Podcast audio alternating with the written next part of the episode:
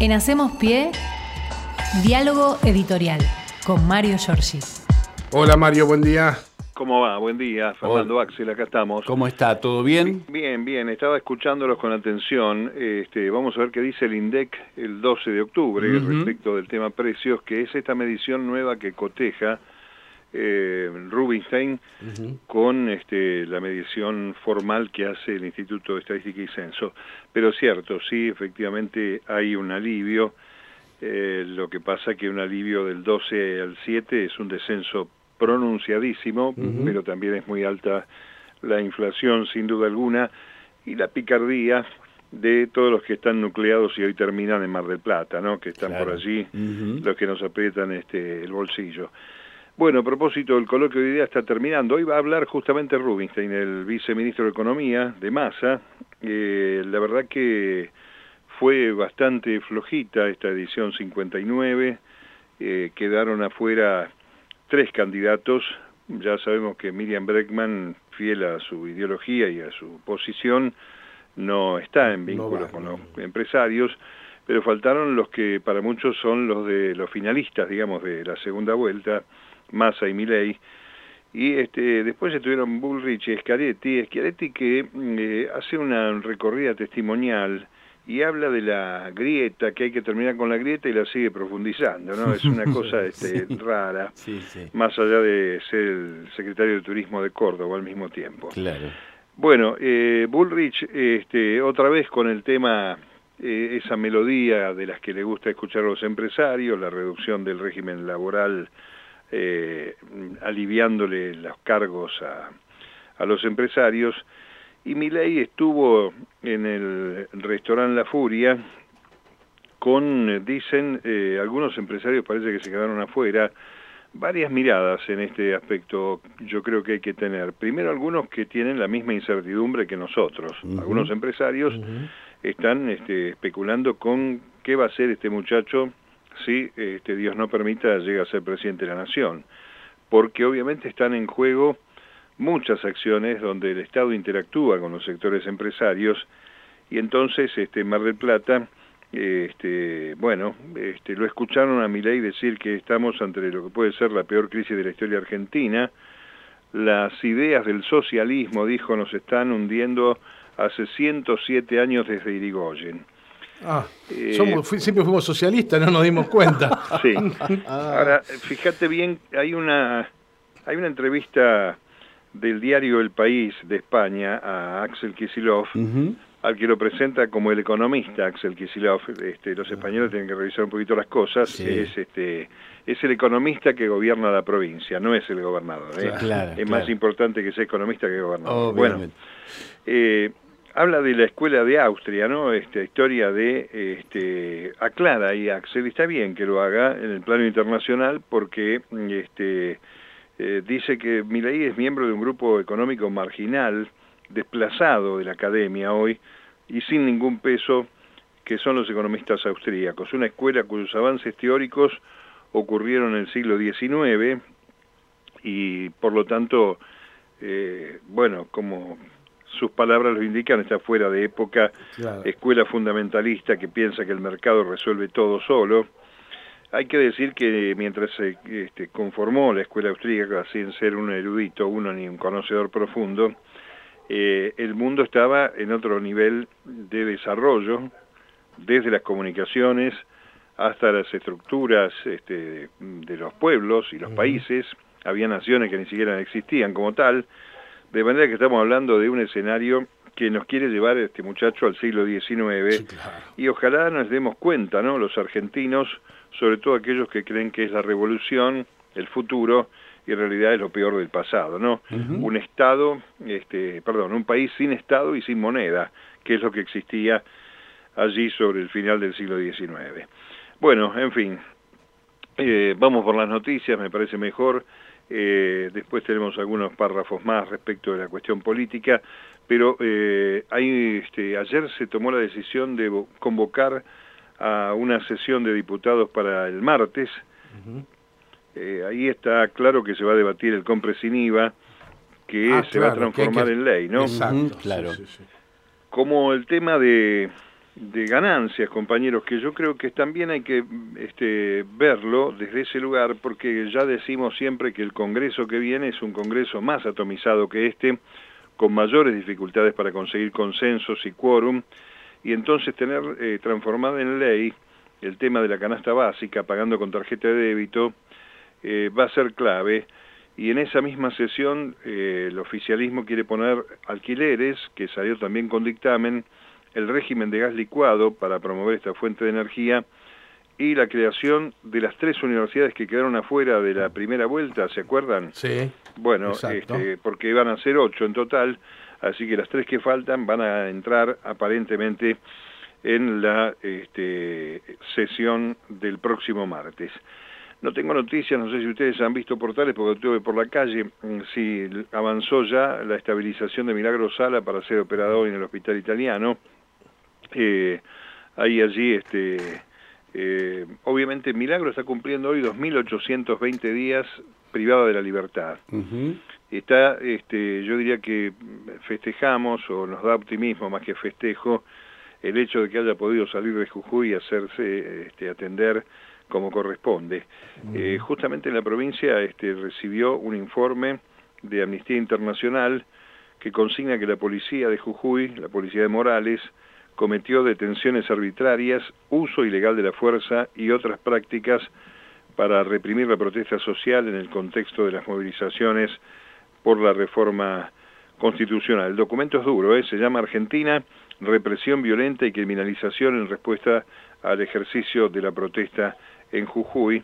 Eh, por lo pronto el plano internacional ya reconoce a Gerardo Morales como un represor. Claro.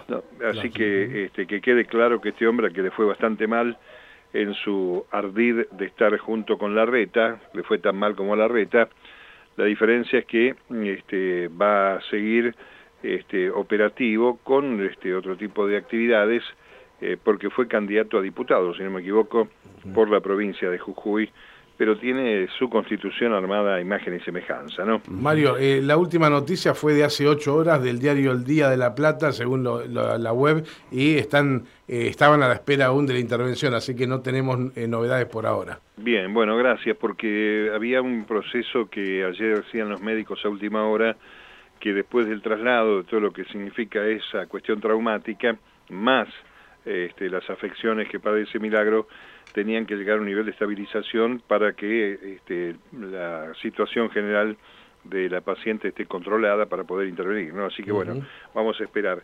Bueno, este, ya sabemos todos, compañeros, desde ayer en esa charla tan enriquecedora en la Universidad de Santo Tomás de Aquino, que los homosexuales merecen nuestro respeto como los rengos y los ciegos. ¿eh? Sí, claro, Así que ya lo sabemos. sí. Gente eh, discapacitada parece. Así es. Este, este, bueno, tiene en el ADN este, presencias, este, sin duda eh, destacadas. El que encabezó el operativo Independencia fue el general Agdel Edgardo Vilas en Tucumán. Eh, es lo que permite señalar dos o tres cosas, que cuando eh, Bussi llega a reemplazarlo en Tucumán, ya se habían inventado las, este, la escuelita de Famayá, creo que es la de tortura cruenta en Tucumán, y este y hay una frase que recuerdan algunos este, colegas, que es la que se le atribuye a Bussi padre, al asesino Bussi, al genocida, diciéndolo general, ya hizo todo el trabajo por mí, a Vilas. Con lo cual está claro que este, también esto sirve para marcar y desmentir toda esa infamia de este, la este, teoría de los dos demonios, que está también obviamente concentrada, lo decía ayer Parrilli, en la definición de la CONADEP de este, eh, el informe de la CONADEP, donde Ernesto Sabato admite que hay que una guerra. Y sobre eso se agarran algunos negacionistas, pero lo cierto es que con la palabra de Bussi, al eh, sucederlo a Vilas, Agdel Edgardo Vilas, está claro que estaban ya las organizaciones guerrilleras no solamente diezmadas, sino en retirada, en el momento en que empieza la política de terrorismo de Estado en su esplendor con la dictadura ya instalada, ¿no? En fin, bueno, nos preparamos para el segundo debate. Antes quiero decirles que, este, como que viejo estoy, que como en el año 87, el sábado 29 de agosto del año 87, Antonio Cafiero, que lideraba la renovación del peronismo, hizo una caravana, mm. este, una de las más recordadas de la historia electoral de la provincia de Buenos Aires, porque a lo largo de 70 kilómetros hizo un recorrido por el primer cordón del conurbano, pasando por San Fernando y llegando hasta acá, hasta Avellaneda, con escalas en San Martín, 3 de febrero, La Matanza, Esteban Echeverría, Almirante Brán, Lomas y Lanús, para este, consagrarse gobernador de la provincia de Buenos Aires a cuatro años de la derrota del peronismo en octubre del 83, eh, Cafiero se va a consagrar líder de la renovación de ese nuevo peronismo con la victoria electoral que ese año lo llevaría a ser gobernador bonaerense. Axel Kisilov va a recordar un poquito más corta, va a ser desde Berizo y Ensenada, con actos en Berizo, el cruce Varela y en González Catán, va a ir como en el 87 en una caravana desde Berizo y Ensenada a La Matanza, está Carlos Bianco allí, el jefe de asesores, este, que es la mano derecha del gobernador, y este, Mario Seco y su par de Berizo, Fabián Cagliardi. Vamos a ver cómo está, porque es este, el único que hizo caravanas pésimas, pobrecito, es Milei, ¿no? Sí, con la motosierra encendida. Claro, y con muy poca gente, hay que decirlo sí, también. Sí, eso es cierto. Acompañando. Bueno, este, vamos a ver qué pasa. Es, este, empieza, digamos, la línea eh, descendente hacia el 22 de octubre, faltan 16 días para votar, y el domingo tenemos el segundo debate, acá en la Facultad de Derecho en la Ciudad de Buenos Aires. Eh, esta vez los temas son seguridad y trabajo y producción, y el que salió segundo en la votación que hicimos todos los eh, ciudadanos, desarrollo humano, vivienda y protección del ambiente, como fue derechos humanos en el primero, es el voto de la gente. Acá otra vez se va a usar este, la mecánica del observatorio pulsar de la UBA, que fue estrenado en el año 2019. Pulsar son 100 personas votantes que van a ir marcando el impacto del desempeño de los cinco candidatos eh, y si lo que surja del debate puede o no cambiar la intención de voto de eh, octubre, del 22 de octubre. Eh, en la aplicación, los participantes se registran en forma instantánea y van marcando emociones, percepciones sobre cada candidato a medida que va avanzando el debate. Dice que los resultados de esto lo van a tener o el domingo en la noche o el lunes. Eh, esto fue usado en el año 2019, como les dije, y este, entre los eh, hallazgos, si se puede decir, o lo que devuelve esa investigación, eh, es que los debates aumentan la información con la que cuentan los electores y además propicia el incremento del nivel de conocimiento de las candidaturas y hasta puede mejorar o no eh, el tema de la imagen de los postulantes ante la sociedad. Vamos a ver qué pasa en este tema donde uno a priori dice, bueno, seguridad y trabajo y producción. Acá este Bullrich tiene este, definiciones concretas, las hizo en idea ayer, este, reducir el trabajo también a tiempos preperonistas, eh, y el tema de seguridad, bueno, mejor ni hablemos, ya conocemos lo que piensa. Eh, la incógnita es sobre el trabajo y producción lo que va a hablar mi ley, ¿no? Claro. Porque de esto poco se ha sabido. De seguridad sabemos que él dispone no contestar y de este, designar a la vicepresidenta, como ya lo he hecho públicamente, como responsable de la conducción de las Fuerzas Armadas y también de la seguridad se va a meter con otra cuestión este, anticonstitucional, como es eh, la participación prohibida por la ley de las Fuerzas Armadas en temas de seguridad interior, ¿no? Por ahí va a aparecer esto seguramente. Y después veremos desarrollo humano, vivienda y protección del ambiente, porque sobre esto ya anticipó mi ley que aquella historia, ¿no?, de que las empresas contaminan el río y qué sé yo, este, es legítimo, así que vamos a ver qué pasa.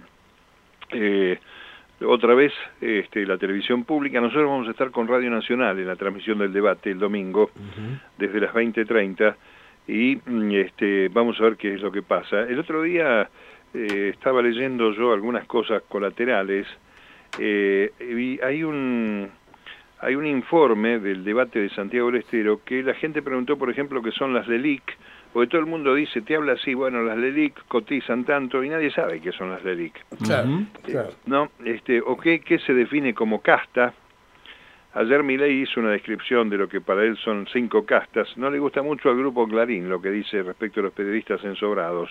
Esto por algunos amigos que todavía circulan por esas aguas me enteré que no gusta mucho este, este candidato. Y la otra pregunta fue qué es el déficit fiscal. ¿no? Cuando se habla del déficit fiscal, recordemos que en la última aparición de Cristina Fernández eh, describió bien que el déficit fiscal poco tiene que ver con la inflación y marcó el alto déficit que tiene Brasil y comparado con la bajísima inflación que tiene el país que conduce Lula. El déficit fiscal, este, blandido como una hipótesis de este riesgo para una Argentina, qué sé yo, en crisis, y que como responsable de la inflación es una mentira también que queda este, obviamente demostrada fehacientemente en los países que tienen déficit fiscal, todo, la mayoría, salvo dos o tres, el resto eh, tiene inflaciones bajas, a pesar del déficit, que en realidad es el gasto destinado por el gobierno, por los estados, a la cobertura de las necesidades que no puede delegar, educación, salud y todo esto, ¿no? exactamente. Bueno, vamos a terminar hablando de este, el señor del agua escondido, el este, súbdito británico Joe Lewis, sí. porque estas cosas tarde, ¿no? Que, que el gobierno de Alberto Fernández podría haber trabajado con mayor anticipación, el Ministerio del Interior declaró lesivas al interés nacional las autorizaciones concedidas a la empresa Hidden Lake para la compra de esa área de frontera. Eh, actuaciones fraudulentas que fueron avaladas por el macrismo. Eh, ¿Qué es la lesividad? Eh, es una figura del derecho moderno que le permite a los estados nacionales demandar la nulidad de un acto administrativo basado en fraudes y falsedades, pero que a su vez ha generado derechos. Así que este, digo que es un poco tarde, ¿no? Está está terminando el gobierno nacional de Alberto Fernández y anuncia la intención de recuperar para el Estado argentino las 10.823 hectáreas que la empresa de Lewis tiene allí cerca del Bolsón. Eh, hay que decir que el secretario de Interior, José Le Pérez, declaró como lesivas al interés nacional. Eh, Lewis está en Cana, en los Estados Unidos, ha pagado una fianza, no se puede mover de allí, es este, eh, bajo un régimen de, de, libertad vigilada, está eh, pagó 300 millones de dólares el hombre, ¿no? El vuelto para comprar cigarrillos. Unas moneditas. Iba a comprar, iba a comprar faso, dice, acá tengo, iba a buscar faso, mira, acá le doy. Qué bien le vendían al Tesoro argentino esos 300 palos. Sí, 18 casos de fraude contra las leyes que rigen el sistema financiero allá. Acá este, hay que recordar que este, durante la gestión del Ministerio del Interior, eh, de Rogelio Frigerio, se negó a efectuar esta presentación de compra fraudulenta y ordenó archivar el caso. Eh, incluso el procurador que había recomendado esto, que se llama Carlos Balbín, fue despedido por Macri por haber tratado de hacer este, un acto eh, que se acercara un poco más a la justicia. Eh, así que bueno, la resolución del Ministerio del Interior está obligando este, a que se tome en cuenta la investigación de la Inspección General de Justicia que el año pasado recordó y advirtió que la sociedad es nula por tratarse desde el mismo origen de un acto simulado constituida con abuso de derecho y actividad ilícita tarde piaste, digo, pero en la confianza que seguramente tendrá el Ministerio del Interior, es el eh, a cargo de Guado de Pedro, el candidato a senador, supongo que debe haber elementos este, subyacentes que desconocemos, que entre otras cosas tienen la esperanza y la expectativa de que el gobierno que siga sea el de eh, Sergio Massa y avanzar con esto, que es realmente eh, un caso emblemático de las propiedades extranjeras, en zonas fronterizas que está prohibido por la Constitución Nacional y que este señor le permitieron hacer y deshacer y además, bueno, ser el anfitrión de las reuniones eh, que ya conocemos donde participaron jueces, funcionarios, invitados por el grupo Clarín. Eh, vamos a ver qué es lo que pasa con esta decisión, eh, pero este, allí hay una una gran tarea de la diputada provincial electa y es diputada nacional Magdalena Odarda y este, dos abogados, este, también desde el año 2005, este, Odarda es la que está reclamando la apertura eh, judicial para eh, abrir el paso al lago escondido en el acceso más corto y el más, este, digamos, amigable, no, no el, otro tan complicado, eh, a través del camino público que se llama Tacuifli, eh, que está en la mitad del trayecto entre Bariloche y el, y el Bolsón. Veremos qué pasa. Eh, sería un, un caso, insisto, emblemático, líder, como para ver qué es lo que pasa con otras propiedades, porque a partir de, algunos sospechan después del Mundial de Qatar, parece que hay otros intereses cataríes en la zona de la Patagonia, también lindando con la frontera argentina con Chile, y allí este, creo que tiene uno que abrir los ojos bien y marcar el riesgo que significa tener cosa que no sucede en el mundo. Andás a comprar un lago en Gran Bretaña con 20, 30 hectáreas que lo rodeen y cerralo, a ver qué te pasa. Mm, Acá, este, permisivamente, el señor Luis este, lo pudo hacer y ya vemos lo que ha pasado. Así que bueno, compañeros, tenemos estas noticias, estos análisis para el día de hoy. Vamos a ver qué sucede el domingo con el debate. Vamos a estar con la transmisión desde las 20.30 junto a Radio Nacional por la radio pública de la Universidad de Avellaneda y veremos el lunes cómo sigue la cosa cuando estemos prácticamente ya en el tramo final, en la recta final de este, la campaña del 22. Un dato que viene de las encuestas, siempre los tomamos con pinzas, señalan que el fenómeno Insaurralde, que obviamente va a estar todo el tiempo, este, hoy creo que la ex mujer va a ser reporteada por el canal donde trabaja, ni más ni menos, exactamente. que además fue imputada en la causa por enriquecimiento ilícito, eh, bueno, van a seguir teniendo letra como para ir haciendo mella en la línea de flotación, sobre todo el gobierno de la provincia de Buenos Aires, donde los números, insisto, siguen dándole la preferencia del electorado Axel Kisilov. Por eso no descartemos que siga habiendo un embate eh, contra el gobernador de la provincia para tratar de esmerilar ese acompañamiento que la población tiene eh, con este, respuestas a demandas sociales, ¿no? Escuelas, hospitales, asfalto, obra, la cuenta DNI, que no se la tiene muy en cuenta, valga la redundancia, que ha permitido que muchos jubilados estén ahorrando 48, 50 lucas por mes comprando con la devolución que te hace el Banco Provincia en esa cuenta a la que se agrega ahora la devolución del IVA. Eh, son todos elementos de beneficio que no sé si son tomados en cuenta por los adversarios de Kisilov y también por algunos de los votantes. Así que queda ahí este, una elección con una gran carga de incertidumbre, también para los empresarios, como dije, lo de idea, y también ver qué capítulo de la historia se abre cuando votemos el 22, este, porque en la provincia se gana por un voto de diferencia y no hay segunda vuelta. Así que veremos cómo sigue la historia. Les deseo un buen fin de semana, compañeros. Gracias. Igualmente, Mario. un abrazo. Hasta el lunes. En Hacemos Pie, diálogo editorial con Mario Giorgi.